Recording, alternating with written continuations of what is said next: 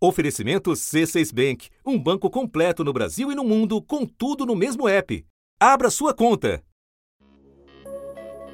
Quando um funcionário público deixa de cumprir os deveres do cargo, um ex-gerente da CETESB de Franca virou réu e é acusado de não multar donos de terra que colocavam fogo em áreas de floresta. A justiça condenou um delegado por ignorar o pedido de socorro de uma mulher num caso de violência doméstica. Major Oscar Leite Ribeiro, a justiça entendeu que ele sabia da corrupção, mas não fazia nada contra por interesse próprio ou má fé. O Ministério Público aponta que Larizati se recusou a dar andamento a uma denúncia de violência doméstica que recebeu em julho de 2016 para satisfazer seus interesses e sentimentos pessoais. A Procuradoria-Geral da República pediu ao Supremo Tribunal Federal a abertura de inquérito para apurar se o chefe da Casa Civil, Valdir Rossoni, do PSDB, cometeu um crime enquanto era presidente da Assembleia Legislativa. Janot diz que, procurando satisfazer interesse pessoal,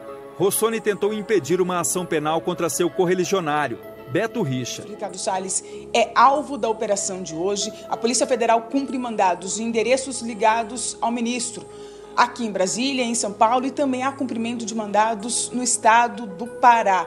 O ministro do Meio Ambiente, ao invés de agir em favor da investigação, teria agido em favor dos madeireiros que seriam os responsáveis por esta carga ilegal. Se diz que ele prevaricou, o que é crime Código Penal diz que prevaricação é retardar ou deixar de praticar indevidamente ato de ofício ou praticá-lo contra disposição expressa de lei para satisfazer interesse ou sentimento pessoal. Suspeita que recai agora sobre o presidente da República. A ministra do Supremo Tribunal Federal, Rosa Weber, autorizou a abertura de inquérito para investigar o presidente Jair Bolsonaro no caso da vacina indiana Covaxin.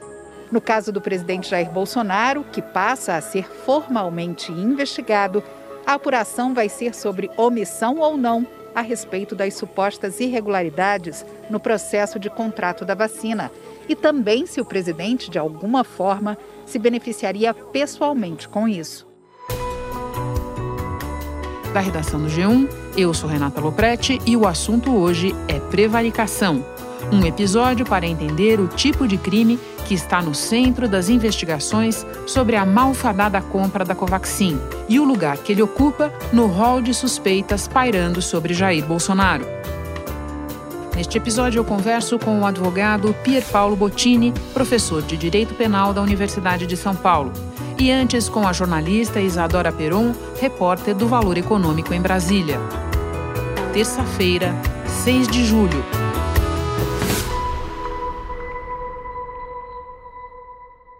Isadora, para começar, você pode explicar a quem nos ouve de onde saiu esse inquérito que investiga o presidente Jair Bolsonaro? Na semana passada, na segunda-feira da semana passada, três senadores entraram com esse pedido para investigar o presidente no Supremo Tribunal Federal. Esse pedido foi encaminhado então para a ministra Rosa Weber, ela foi sorteada relatora. E como é praxe, ela pediu é, para que a Procuradoria-Geral da República se manifestasse sobre esse pedido. A primeira manifestação, o primeiro posicionamento que veio lá da PGR foi um posicionamento dizendo assim: olha, vamos esperar, porque tá tendo uma CPI, né? A CPI lá no Senado, e a gente precisa esperar que essa CPI conclua os seus trabalhos, apresente o relatório, e aí então a gente vê se investiga ou não. Quando essa posição, que foi assinada pelo vice-procurador-geral Humberto Jacques, chega no gabinete da ministra Rosa, ela diz, ela olha e não concorda com, aquele, com esse posicionamento e pede de novo uma manifestação pra, da PGR. É, ao pedir isso, ela dá um recado bem duro. Ela fala que aquela posição, aquele argumento da PGR foi um argumento saltitante. No despacho de ontem, Rosa Weber afirmou que a PGR ao considerar que seria precoce se manifestar e ao dizer que era necessário esperar a CPI, desincumbiu-se de seu papel constitucional. Ela afirmou que no desenho das atribuições do Ministério Público não se vislumbra o papel de espectador das ações dos poderes da República. Quando volta esse pedido lá para a PGR, então a PGR decide se manifestar e pede então a abertura do inquérito E esse inquérito, ela fala que vai precisar então de 90 dias para investigar o presidente. É um recuo, né? Foi um recuo, Renata. Então, quando volta lá para a ministra na sexta-feira, ela então abre o inquérito e o presidente agora é formalmente investigado nesse caso da Covaxin. Ainda a gente vai falar desse recuo, dessa revisão de movimento da Procuradoria-Geral da República, mas antes eu vou voltar um pouco mais no tempo e te pedir que lembre para nós o ponto de partida de toda essa história, que é a denúncia dos irmãos Miranda, um deles funcionário do Ministério da Saúde, o outro deputado, denúncia relativa à compra da vacina Covaxin. Pode lembrar essa história? Então, no depoimento que eles prestaram lá na CPI, eles contaram que eles tinham procurado o presidente da República para contar que havia suspeitas de irregularidades né, nesse contrato para a compra de 20 milhões de doses da vacina indiana, a Convaxin. Luiz Ricardo Miranda, chefe de logística de insumos estratégicos para a saúde do Ministério da Saúde, prestou depoimento ao Ministério Público e disse que vinha recebendo pressão de seus superiores para acelerar o contrato. O servidor e o irmão dele, o deputado Luiz Miranda, do Democratas, disseram em depoimento à CPI que alertaram o presidente Jair Bolsonaro em uma reunião no Palácio da Alvorada no dia 20 de março. Eles contam lá que o presidente disse que ia ver, que ia tomar alguma medida e, na verdade, isso nunca aconteceu. O que eles falaram foi que o presidente foi avisado e que ele não adotou nenhuma medida por causa disso. Segundo eles, o presidente atribuiu os problemas ao deputado, líder do governo na Câmara, Ricardo Barros, e disse que acionaria a Polícia Federal. Mas no documento apresentado ao Supremo, os senadores alegam que a Polícia Federal não foi acionada ao menos até o dia 18 de junho, quando vieram a público as denúncias do servidor ao Ministério Público e que tudo indica que Bolsonaro efetiva e deliberadamente optou por não investigar o suposto esquema de corrupção levado a seu conhecimento. A gente pode lembrar que só na semana passada a Polícia Federal abriu um inquérito para investigar esse contrato. Então, vou terminar voltando o foco para a Procuradoria-Geral da República e te pedir a seguinte perspectiva, Isadora.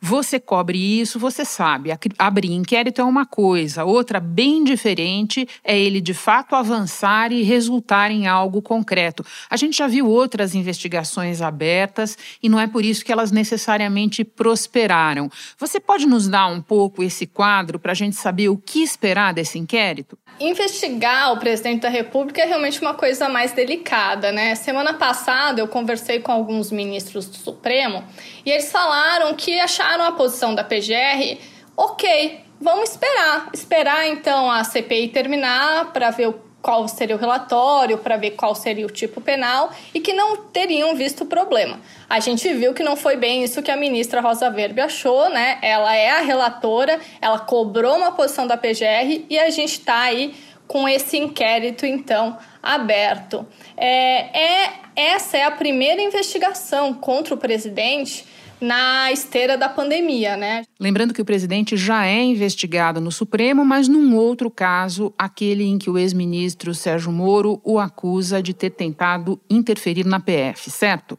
O motivo é outro, né, Renata? Era essa, essa suposta interferência política ali do, do presidente para querer colocar alguém na PF que blindasse aí os seus filhos, né, os seus amigos de investigação. Então a gente tem realmente essa investigação.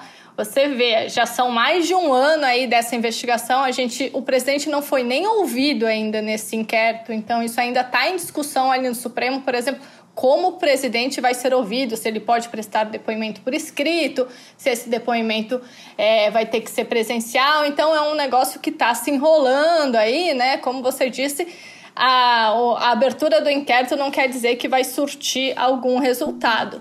E agora, na pandemia, a gente teve, esse, teve vários pedidos, né? E o presidente, de certa forma, vinha, sido, vinha sendo poupado aí pela PGR, né? A gente sabe que tem a questão política, né, também nesse caso. O PGR atual, que é o Procurador-Geral da República, Augusto Aras, ele é visto como um candidato para a vaga do Supremo, né, que vai abrir com a com a aposentadoria do ministro Marco Aurélio Mello. Então tem todas essas questões. Muita gente da, do mundo político ah, não, não acredita que vá surtir resultados essa investigação. Mas é um fato, né, Renato? É um fato político. A gente tem aí o presidente novamente investigado, né, no Supremo Tribunal Federal e uma investigação por conta da pandemia. Por exemplo, lembra do caso do Eduardo Pazuello, quando faltou Sim. oxigênio nos hospitais lá de Manaus? Houve um pedido de inquérito para o presidente ser investigado também. Mas aí a, a PGR, quando manda o pedido, foca só no, no então ministro Eduardo Pazuello. No caso do Amazonas, até agora, apenas Eduardo Pazuello estava sendo investigado. No pedido inicial, a PGR alegou que o ministro só tomou providências sobre a situação gravíssima dos estoques de oxigênio no Amazonas dias depois de ter sido informado. Segundo o procurador, Pazuello terá que esclarecer as ações efetivamente adotadas em relação ao crítico estado de saúde pública de Manaus. E agora não, ele é alvo desse inquérito que foi instaurado aqui no Supremo e que a gente é, não sabe como vai terminar, né? Sim, é isso que eu ia comentar. Fora as imprevisibilidades todas e o império sempre do chamado fato novo, né? Isadora, eu agora vou conversar com o professor de Direito Pier Paulo Bottini, mas antes me despeço de você. Muito obrigada por todas as informações, um prazer te receber. Bom trabalho. Obrigada, Renato, foi um prazer.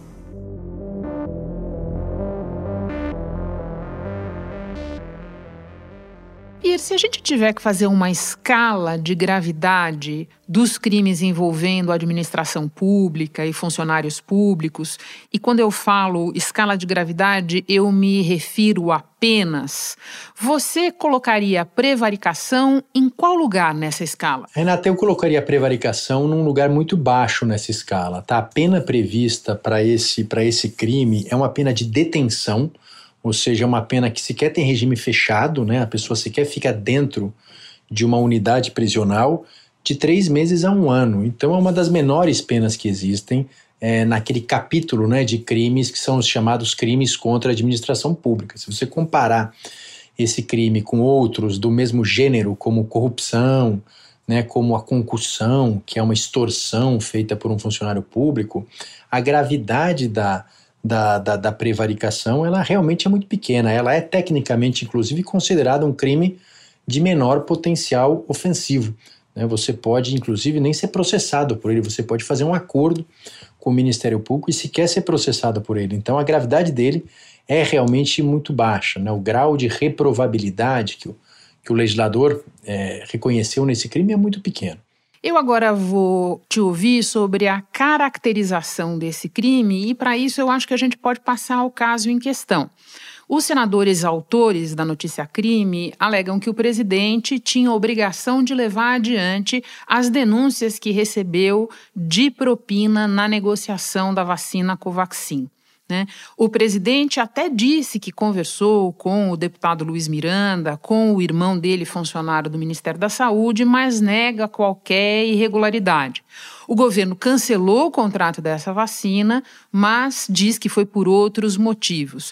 Como é que você analisa esses elementos disponíveis até aqui? O que é que falta saber? Não, Renata, quando a gente fala no crime de prevaricação, do jeito que ele está previsto na lei, do jeito que ele está previsto no Código Penal, ele, ele diz respeito a um funcionário que deixa de praticar o que a gente chama de ato de ofício, ou seja, um ato que seja obrigação dele, né, que seja de responsabilidade dele. Ele deixa de praticar esse ato, ou não pratica, ou pratica de um jeito equivocado, para satisfazer um interesse pessoal dele. Tá? Então, isso é a prevaricação.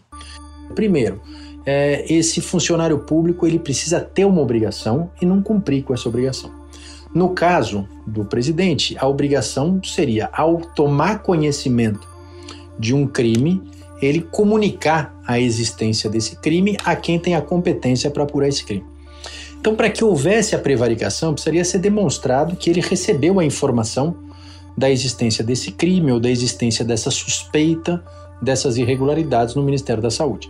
Então, essa primeira prova é que precisa ser verificada no caso concreto. E até o momento, tudo que se tem é o testemunho do deputado. Né? Em segundo lugar, que ao ter essa informação, ele não repassou ao quem tem a competência de apurar. Né? Então, se ele repassou essa informação para alguém seja o ministro da Saúde, seja o ministro da Justiça, seja a Polícia Federal, a partir desse momento ele cumpriu com a obrigação dele. Então, a partir desse momento também não existe a prevaricação. Então, é, isso precisa ficar bem demonstrado para que você tenha ali um caso de prevaricação, né? um caso de crime para ser, ser julgado. Eu ouço você falar e me lembro da figura do general Eduardo Pazuello, ex-ministro da Saúde atual assessor do presidente no Palácio do Planalto, onde tem lá um cargo, que apareceu no meio da história dizendo que sim, Bolsonaro pediu para que ele investigasse e ele conduziu uma investigação relâmpago de 24 horas e concluiu que não tinha nada de errado.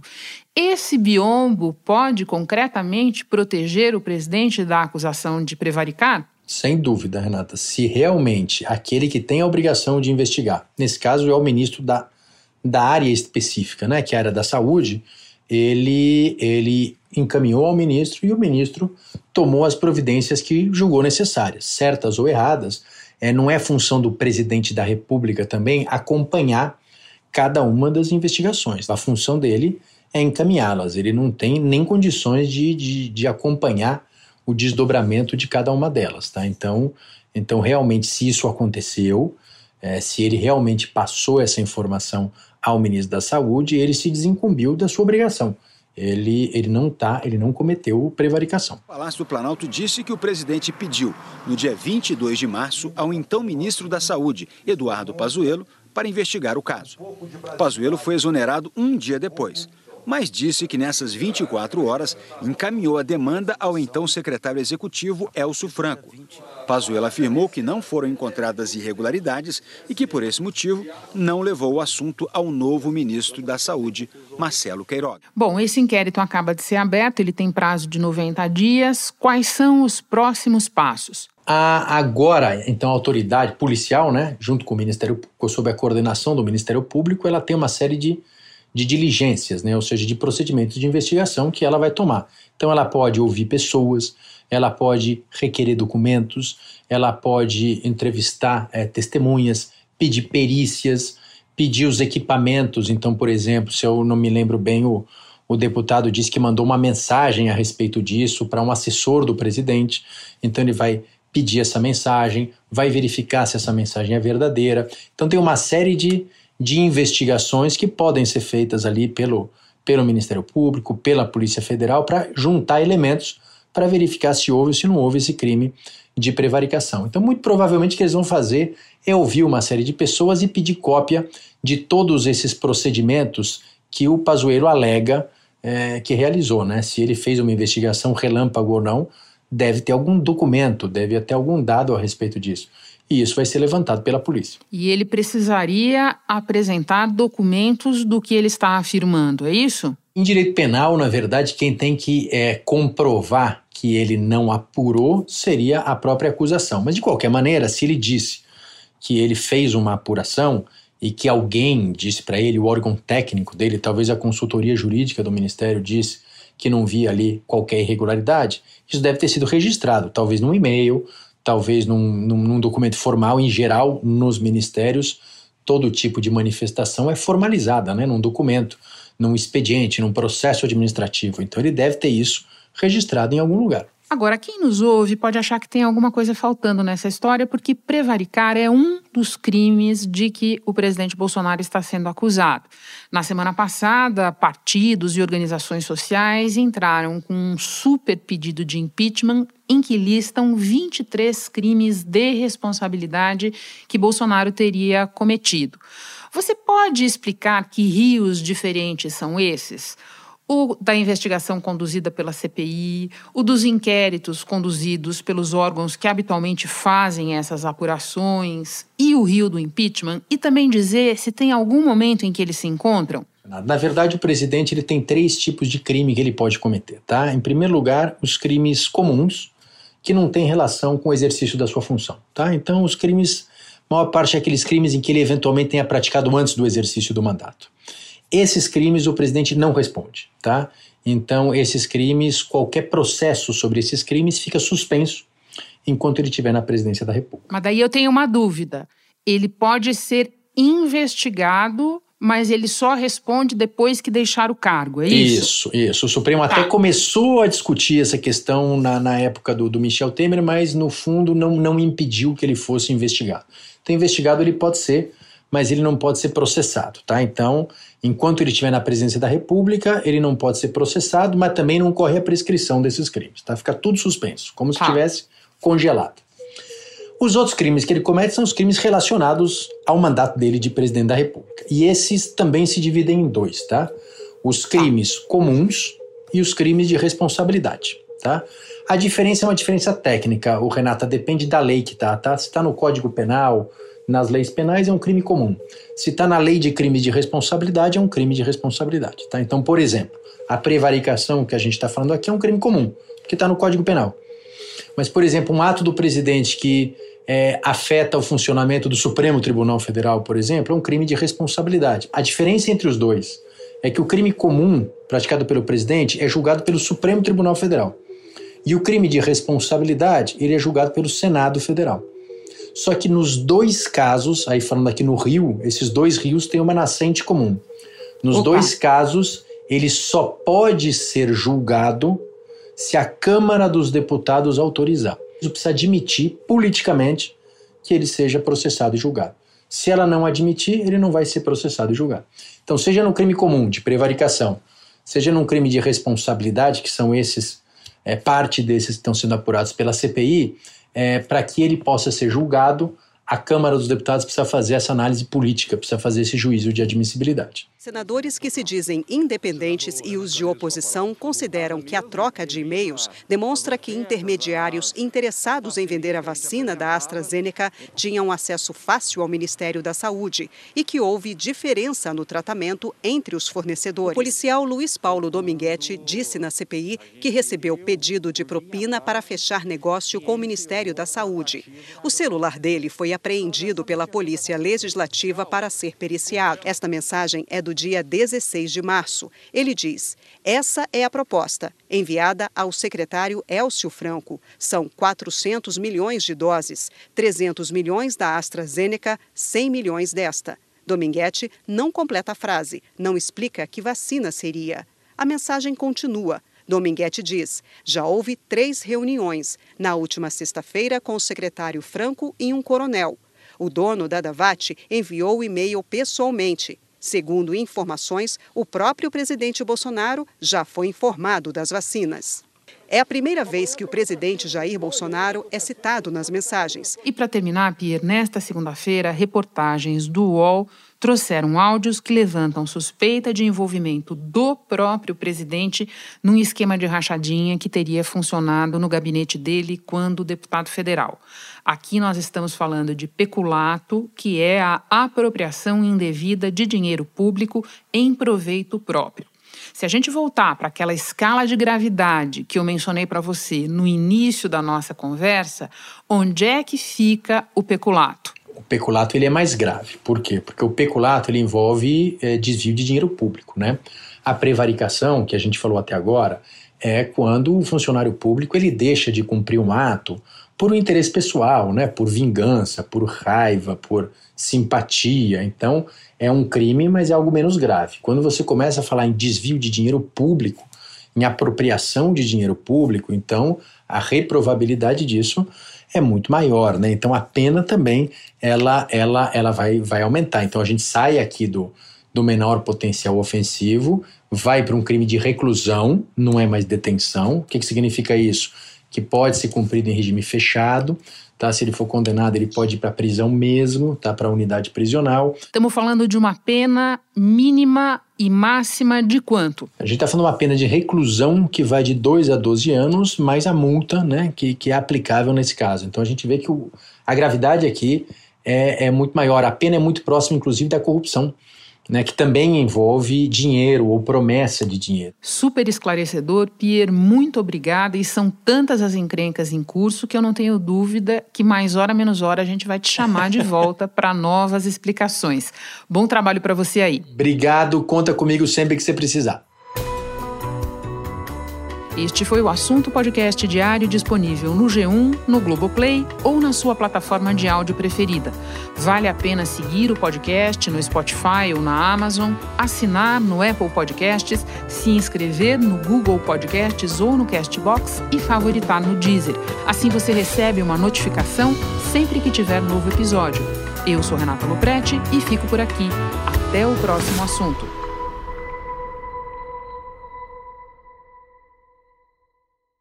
Você no topo da experiência financeira que um banco pode oferecer. Escolha um banco completo no Brasil e em qualquer lugar do mundo. Abra sua conta no C6 Bank.